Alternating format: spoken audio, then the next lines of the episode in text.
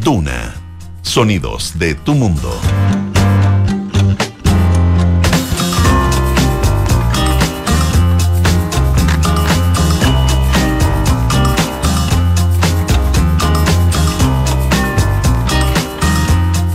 Muy buenas tardes, estamos en Terapia Chilensis, eh, estamos aquí nada menos que con don Andrés Benítez. ¿Cómo están las cosas, Andrés? Tan como día lunes, pues, ¿no? Oye, por lo menos tuvimos un día medianamente bonito hoy día, ¿no? Sí, Se ha hecho largo el invierno, ¿no? Se ha hecho largo el invierno, a pesar que nos advierten que va a venir, sí va a llover, pero va a ser calor. Esperemos que no tengamos esos calores horrorosos de que vivieron en otro hemisferio. Pero estoy bien, Sí, estoy bien. Está terminando septiembre, que siempre es un mes difícil de, de sobrepasar, ¿no? Mucho. Y mm, bueno, mira, yo sé que el tema constitucional le importa a la gente, Mm. pero hay un tema que a mí es más importante. Estamos terminando el año eh, con una economía eh, bastante peor a lo que nos habíamos imaginado, porque en los cálculos de todos, eh, el segundo semestre iba a ser mejor que el primero. O al menos es la esperanza. Mm, Siempre mm, pasa, es una quizás un optimismo humano, que cuando Mm. estás viviendo un mal primer trimestre, dice toda la apuesta decía, no, el segundo va a ser mejor, vamos a estar en la ju-". Así lo predica mucho el ministro de Hacienda. Vamos a entrar en el décimo mes del año, las cifras son muy malas. Muy Hemos hablado de las ventas del comercio que llevan ya casi un año cayendo a dos dígitos, ¿no es cierto? Eh, conocimos los resultados de las empresas eh, semestrales hace poco. Dos tercios de las empresas bajaron sus utilidades eh, y algunas en porcentajes muy importantes, cercano al 50%. Eh, y me quedé con una columna que escribió, ¿cómo se llama este economista que escribe en el Mercurio? Joven, tú lo conoces. Bueno. Em, ¿Pero cuál era la tesis? la tesis es que hablaba cuál iba a ser el legado económico del presidente Gabriel Boric. No sé- Sergio Ursúa. Sergio Ursúa, Que Lo perdón. tuvimos en este programa el jueves. Ya, bueno, Sergio, perdón, se me olvidó tu nombre, pero leí tu columna. Eh, y claro, ahí hablaba que el como van las cosas, en, el mejor de los casos, considerando un crecimiento mejor en los últimos dos años de gobierno, increíble, no llevamos dos años de este gobierno. A mí se me han hecho eternos, no sé si a ti, pero Sí, me pareciera sí. que Boris llevara 10. Y quizás porque ha sido un periodo difícil en muchos sentidos, se hacen largos los gobiernos, ¿no? pero queda, le queda la mitad, más de la mitad del mandato. eh, y él dice que este gobierno podría terminar en el mejor de los casos con una tasa promedio de crecimiento de 1,6%, lo cual lo ubica en lo más bajo Sí. desde que volvimos Sí. a eh, la democracia, para no mezclarlo con los gobiernos, con el régimen de Pinochet. Hace, hace un cálculo ahí donde hace como un ranking de Un- los distintos. Sí, bueno, Bachelet 2 es la peor después, es la peor hasta ahora, y eh, sería eh, el que pasaría a ocupar ese sitial de honor. Y él dice una cosa que es bastante Y Elwin sería el número uno. eh, Elwin el número uno, esos años dorados de los 90, ¿no es cierto? Eh, pero bueno, la cosa es que eh, nada y eso es en el mejor de los casos, porque como hemos dicho alguna vez acá, lo que se está pensando para la economía chilena es que a, a lo más puede crecer un 2%. Es que eso es lo terrible. que- Eso es lo que- terrible. que- entonces, si tú. Entonces, quería mencionarte todo esto porque yo entiendo que los titulares de los diarios ya se han cansado un poco del tema económico porque es siempre Mm. la misma mala noticia, ¿te fijas? Eh, eh, a mí risa cuando se está discutiendo, ponte tema editorial en la tercera, dice, tendríamos que escribir de la economía, pero ¿qué hay que decir nuevo- de nuevo de la economía? Es siempre lo mismo, lo mismo. Pero en el día a día, este es el único tema. Claro, esto es lo Este que es el, este es el tema que de- define de- el bolsillo, cómo llegar las al fin de mes, cuentas, cómo llegar a fin de mes. Entonces, y, y yo siento que se está incubando un problema mayor, un problema que no es fácil de, de solucionar. Así que, bueno, la noticia de hoy día de la caída de venta es mala, la- la- la- el cálculo que hacía Ursúa de cómo van las cosas. No hay día que no congreguemos una mala noticia económica. Ni Mm. Bueno, semana. una de las cosas eh, que dijo aquí, que un poco también planteó en la columna, pero que la dijo aquí tal vez en forma más, más directa, el jueves pasado, eh, en este programa, fue después de hacer un análisis muy negro de, todos los indicadores y, de lo que se puede esperar en los próximos años en la economía chilena, terminó sin embargo con un cálculo, de, con, un, con un análisis de las ventajas que era tener un presidente tan joven. Claro. Que va a tener 40 años más eh, de vida, que va a tener eh, muchos, muchas décadas de actividad política, que va a tener un liderazgo y a quien le debería convenir que su legado fuera más positivo que el que va hoy. Entonces era una luz de esperanza la que él nos dejó y que el presidente pudiera impulsar una agenda de crecimiento muy agresiva en el tiempo que le queda. Yo entendí ese punto, pero no lo o sea, lo entiendo, pero no creo que en las prioridades de Boris esté ningún legado económico. O sea, eso es lo que me mm. temo. Que te digas, si tú piensas en el legado del presidente. O sea, si yo me imagino que en una conversación con el presidente Boris hablarle de legado económico, me va a decir, yo no quiero eso. Yo quiero quizás un legado social, quiero más justicia, quiero más no sé qué cosa. Pero no creo que él se quiera medir por tasa de crecimiento, pese a que es una medida de desarrollo. Finalmente todos queremos que los países crezcan, que tengan menos pobreza, pero no sé si está en su ecuación. Sí, no es su... Sí, yo creo que, una anécdota, cuando Frey iba a asumir como presidente, había una discusión si el periodo presidencial era de cuatro o seis años, ¿te acuerdas? Eh, eh, entonces yo le decía, pero presidente, no, no, es distinto porque entiendo que si era de seis, usted va a llegar al año 2000. Y yo sentía que era muy importante estar para el cambio. Y él me miró y me dijo, ¿y qué importa?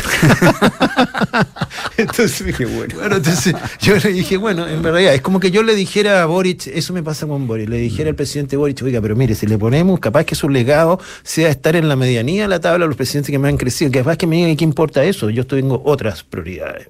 Sí, da la impresión de que el momento en que como que cuajó la visión política del Frente Amplio, fue un momento en que el crecimiento económico chileno se daba como por un dato, como que Chile era un país y eso que, no estábamos creciendo. No, pero daba la sensación como, como que esto era un dato, era algo, una tendencia natural ya. Y el tema era repartir bien la riqueza. El problema de Chile era de distribución, el problema de Chile era servicios sociales que funcionaban mal, pero todo esto era la base de que había un crecimiento, un motor andando. pero fíjate que... Y el motor se trancó, se completo.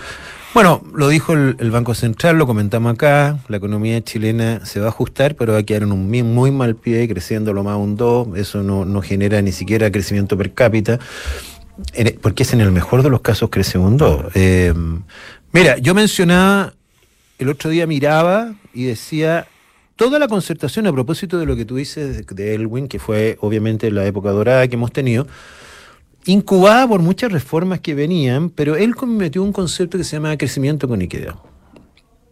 Y yo me fijaba, crecimiento primero, equidad, ¿no es mm. cierto? Hizo un compuesto. Fue Bachelet 2 la que se le olvidó, metió equidad y después crecimiento. ¿no sé Donde se empezó a enredar toda la cuestión. Ahí, ahí empezó a cambiar el sistema tributario y de hecho hay que recordar que el primer gobierno de Bachelet 1 es muy distinto del de Bachelet 2. El primer gobierno de la Bachelet 1 es una continuación de los otros gobiernos de la concertación y ella viene con un programa mucho más reformista, con arenas de ministro de Hacienda. Em, y ahí empieza a cambiar Chile, creo. Ahí empieza a cambiar. Y bueno, el espacio que se le da al sector privado versus. Vi la entrevista al ministro de Energía, Pablo, en el domingo en Pulso, donde habla del hidrógeno verde y el litio. Y yo me di mm. cuenta que estamos fregados con el litio y el hidrógeno verde. Porque, a ver, ¿por qué? No, porque él dice tenemos que aprovechar esta ventana de oportunidad de tener, pero está todo trancado.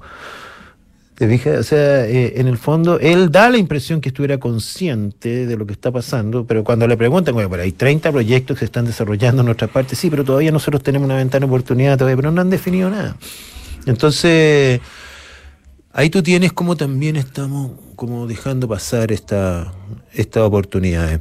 Estaba leyendo las noticias ahora, de hoy día, en la mañana, eh, hace, que pasaron en la mañana, y, mira, cuando te decía todos los días aparece una mm. noticia económica, y ahora hay una que parece, mucha gente no la va a leer, pero dice, empleo de trabajadoras de casas particulares registra cinco trimestres móviles de retrocesos consecutivos. Y yo te digo, estas son las noticias preocupantes. Mm. Lo tuvimos hace unos días atrás en un estudio de Clape UC que hablaba de cinco trimestres consecutivos con caída de la productividad. Pues de la productividad, pero Cuando tú hablas del empleo de trabajadores de casas particulares, estás hablando de una población muy vulnerable. Ah. ¿No es cierto? esos son los sectores que hay que tener mucho cuidado porque es gente que cae muy fácilmente en la pobreza si no lo estalla, ¿no es cierto? Eh, todos sabemos que la clase media chilena es una ficción. La clase media chilena no está a punto de ser rica, está a punto de ser pobre. Esa es la, esa es la definición, ¿te fijas? Y, y entonces es una, una, una, cosa casi estadística, que tú te salvas por un pelo de seguir ahí o no, pero la clase media es, es una clase bueno, media. Bueno, hay otro dato de hoy día, si hablando de datos eh, malos, eh, el, eh, el nivel de... ¿El nivel de proyecto? no, el nivel de consumo en todas las regiones Ah, de, los hogares cayó un 6,1 a nivel nacional y cayó en todas las regiones. o sea, en distintas proporciones, pero 6,1 a nivel nacional y en todas las regiones. Pero mira, estamos haciendo un repaso y te voy a leer una tercera noticia de este día. Los proyectos ingresados al sistema de evaluación ambiental tienen eh, la menor tasa de aprobación de los últimos eh, no sé cuánto tiempo. O sea, eso es lo que estamos viviendo día a día. Y, si mañana nos juntamos solo leyendo los titulares económicos es para tirarse de la ventana, ¿te fijas? Y esa es la realidad de Chile, esa es la realidad. Y los otros titulares son constitucionales, muy importantes, no digo que no sea un debate, em, pero hay muchos temas importantes. Em, este es el de a pie, este es el de a pie. Entonces cuando uno ve la caída del consumo, la caída de las remuneraciones de, trabajadores de, hogar, eh, la caída, la tasa de aprobación de proyectos eso es más baja que ha habido nunca. Porque eso significa poca capacidad de crear empleo, poco crecimiento. lo que dijo la Rosana Costa, la presidenta del Banco Central, se agotaron las fuentes de crecimiento. Ya no hay más, ya la inversión está ocupada, ya la productividad está, bueno. Así que mm, no, y eso es lo que tiene a la población muy tostada y, muy angustiada y no se ve mucho por dónde. Sí. Y fíjate que no está muy relacionado, pero leía hoy, hoy una noticia en el diario El Mercurio de que la mayoría de la población está en colegios particulares. No sé si ahora te fijaste. La vi, sí. que en todos, los estratos sociales, ¿no es cierto? Porque la gente quiere tener clases, no quiere que haya violencia, está muy en jaque la educación pública, lo sabemos, pero ese es un dato que a, mí no me sorprende y que habla de que cuando la gente tiene una opción privada la está eligiendo, ¿no? Pero que lo contrasté con esta noticia que es permanente también y que tiene que ver con la crisis, que es que la cantidad de gente que se está pasando de la ISAPRE al FONASA, que sale todos los meses, mm. récord de traslado de gente que... Y entonces algunos han dicho, viste que el FONASA pero la explicación es simplemente que la crisis económica está haciendo a la gente, eh, eh, está obligadamente a pasar al FONASA, que nadie quiere, salvo por razones económicas.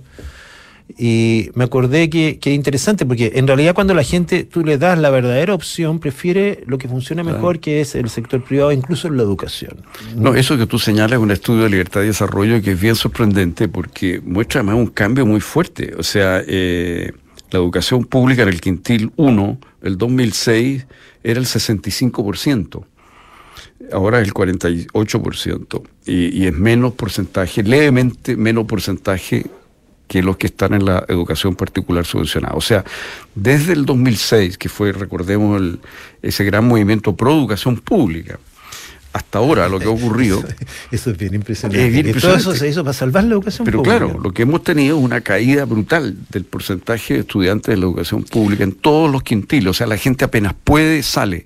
Y esto revela, creo yo, que se le ha hecho un daño enorme a la educación pública al eliminar la selección, que eran los colegios, era una minoría, pero eran los colegios que le daban prestigio al sistema, y hay otros problemas que tiene la educación pública que son muy complicados. Por ejemplo, es sumamente difícil despedir a un profesor en la educación pública. ¿Tiene el mismo estatuto que los empleados? Es, muy difícil. Ah. Entonces, eh, el rector de un, de un liceo, digamos, de, un, de, una escuela de está muy atado de manos para armar su propio equipo, para atraer gente, para dar, imprimirle un sello a su colegio. En cambio, en, en el mundo particular subvencionado hay mucho más Oye, a mí me gustaría alguna vez poder hablar con, con Camila Vallejo, con Giorgio Jackson y el mismo presidente, ¿no es cierto? y obviamente en una conversación que no va a tener ningún destino, pero decirle, oiga, pero todo esto lo hicieron ustedes para fortalecer la educación pública, la igualdad, y, ¿eh? Y miren los resultados, salió todo al revés, todo al revés, todo al revés de lo que ustedes, pero el costo de eso no lo han asumido nunca ellos. Nunca. Fíjate que se eliminó el copago, por ejemplo, para disminuir la supuestamente la segregación. No se ha disminuido la segregación en absoluto. ah, ese es el dato interesante de libertad de desarrollo, porque ahora no hay copago. No hay y los colegios particulares siguen siendo mejores, subvencionados siguen siendo mejores que los... La gente quiere eso, eso es un dato, y eso está, eh, es uno de los puntos que está en el nuevo proyecto constitucional muy fuerte. ¿Volver? Eh, no, mantener, eh, digamos, a nivel constitucional ah, lógico, que debería volver en materia educacional. Yo creo que habría que volver el copago. Eh, no, no, eso ya es muy de ley, eh, pero eso no está en la Constitución. No, pero... es, que, es, que, ahora está todo en la Constitución. sí, bueno, ese es uno de los problemas del eh, proyecto. oye, y el proyecto se ve, se ve complicado hoy día. Mira, yo estoy, a ver, yo miraba, yo estoy muy partidario de la encuesta que vendo hoy día, que la mayoría, creo que un 62%, dice que sería muy bueno que se aprobara la constitución, ¿no es cierto? El proyecto de constitución para que se termine este tema. Yo no tengo claro que el rechazo termine el tema, salvo que lo haga. Sí. Ah, y, si no se termina, yo sería partidario que el Congreso presente un proyecto constitucional y se vote en el Congreso. Ya no, ya la, mm. gente no, no, tiene para qué seguir opinando de la Constitución. Pero se ve difícil porque, bueno, parece un proyecto de los republicanos finalmente. Eh, ahora yo he pensado que a lo mejor fueron, fuimos muy ingenuos en pensar que no iba a ser así nomás. Pues ellos tienen la mayoría, ellos son tienen una visión. A ver, pero, pero ellos tienen la mayoría para vetar, pero para no vetar, para sí. aprobar. Es que lo que pasa es que la derecha se ha unido en torno al proyecto más bien republicano, diría yo. Bueno, en, en, algunas cosas. Eh, pero en muchas cosas importantes. O sea, a mí lo que me llama la atención eh, eh, es que aquí hay como, visto en términos políticos, pareciera que hay una lucha de influencia entre Evelyn Matei y Cast, que está ganando Cast, porque en definitiva son las ideas de Cast aparentemente las que han logrado convencer a los representantes de Chile Vamos. Evelyn Matei hizo una cuestión valiente, ¿eh? porque lo que le pasa a Chile Vamos que no se quiere desmarcar de los republicanos porque siente que los republicanos la llevan hoy día en términos de votos. De hecho, arrasaron en la, en la elección y dicen si nos desmarcamos de estos tipos, vamos a perder los votos. Pero él, él Matei se desmarca este domingo y dice, esta constitución como va no me gusta, ¿no es cierto? Sí, yo lo que no lo sé si entendí bien eh, en, lo que dijo en la televisión eh, eh, y en el Mercurio también, es, es que ella, claro, se desmarca, pero ella no puede desmarcarse en el sentido que no le interesa a una persona. No, no, no, se desmarca de esta constitución. Le, le interesa mucho. Pero entonces, ¿qué quiere decir eso? Que ella no tiene influencia sobre Chile Vamos? No, no tiene. ¿Y eso qué anuncia respecto de un futuro eventual gobierno de ella si no tiene influencia sobre los votos de Chile Vamos? ¿Significa eso que Kass tiene más influencia en los votos de Chile Vamos que ella? Yo creo que sí. Ah, no sé qué piensas tú, pero hoy día una llamada de CAS vale más que una llamada. Salvó la, eh, eh, una cosa lo más excéntrica que hay absurda, que el no pago contribuciones definido por la Constitución, ¿no es cierto? Absurdo. Y, CAS provocó un pequeño desmarque, ¿te acuerdas? La semana mm. antepasada, que abrió como Chile vamos, se abre a negociar y CAS llamó al orden y se alineó todo de nuevo. Pero ese llamado que hizo a, a Becker, ¿no? ¿Es verdad eso? Sí, pues, o sea, bueno, no sé, yo lo leí en la prensa, mm. en la prensa de esta casa al menos, pero... Pero eso, eso indicaría, te fijas, que aquí lo que hay es una lucha de influencia entre estos dos liderazgos y que quien está llevando la, la delantera aparentemente sería Cast entre los dos. Entre los dos sí, pero quizás la apuesta la de Evelyn es decir, ¿qué va a pasar si esto no se aprueba? ¿Cómo va a quedar Cast? ¿Te fijas? Claro, CAS puede quedar mal, pero también va a quedar muy mal Chile Vamos, porque todo se ha aprobado con Chile Vamos. Ahora no sé si te fijas. Que, es el sector que además es el sector que provocó en el, en el periodo de Piñera, ¿no es cierto?, este acuerdo que, que queda muy mal. Va a quedar con la constitución, la misma constitución. Entonces es como, es como. Ahora, lo otro grave, te fijas, es que Claro, quedar con la misma constitución significa quedar con los mismos problemas de hoy. Eso significa quedar con, con un... el mismo sistema político. Con el mismo sistema político, con 21 partidos, 22 partidos en el Parlamento, con quizás cuántos candidatos en primera vuelta. Mira, quizás tomando lo que dices tú, el problema es que si quedamos con la de hoy, este capítulo no se va a cerrar. No se va a cerrar. Porque vamos a arrastrar problemas que tenemos que solucionar, ¿te fijas? Eh, y por eso digo que a lo mejor la única esperanza sería que volvamos al tradicional esquema de que es el Congreso que modifica las constituciones y no la Claro, eso eso está bien para muchos temas, pero justamente los temas de... Ah, ellos no lo van a hacer. Es muy difícil, o sea, porque hay mucha fragmentación que nadie va a unir eso. O sea, se aprobó el sábado algo muy positivo, que es la disminución del número de parlamentarios máximo por distrito. Se baja de 8 a 6. Perdón, ¿y eso se aprobó con solo con la mayoría de Chile Vamos? Chile Vamos y Republicano. Ya, por eso te digo, eh, digamos, no la, el oficialismo no participa. No, y en la comisión experta eso no pudo pasar, y en el Parlamento obviamente no va a pasar. Entonces, y eso sí que es importante para disminuir el número de partidos políticos. Lo mismo y es más barato, además. Bueno, disminuir el número de parlamentarios, que es lo que lo otro es, eh, es una cosa importante también. Yo encuentro que el número parlamentario debiera ser el número de personas que uno se puede acordar.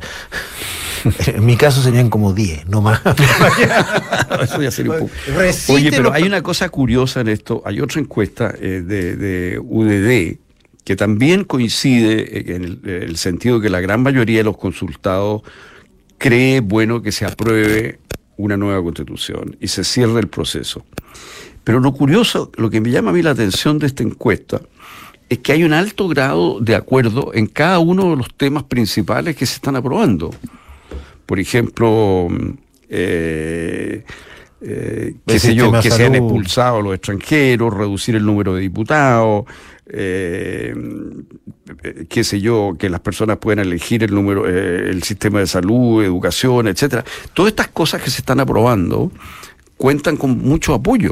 Bueno, yo entiendo que los republicanos en parte han querido despertar así a la afición, ¿no es cierto? Diciéndole, esta no es un tema que los eso es un tema que nos convoca a todos, que es importante y por eso han puesto una serie de cosas ahí que ellos sienten que podrían dar vuelta a la votación. Pero hay algo raro con la encuesta porque como viste tú también la academia, si bien la gente quiere que haya un proyecto exitoso, nadie está dispuesto. El, rechazo a este proyecto alcanzó su máximo esta semana, después de venir después de venir juntándose. Con una aprobación de solo 21. 21. Y yo creo que tiene que ver con si bien el proceso ha sido menos gritado y excéntrico, eh, está muy clara la idea de que hay alguien pasando la planadora, que por mucho que...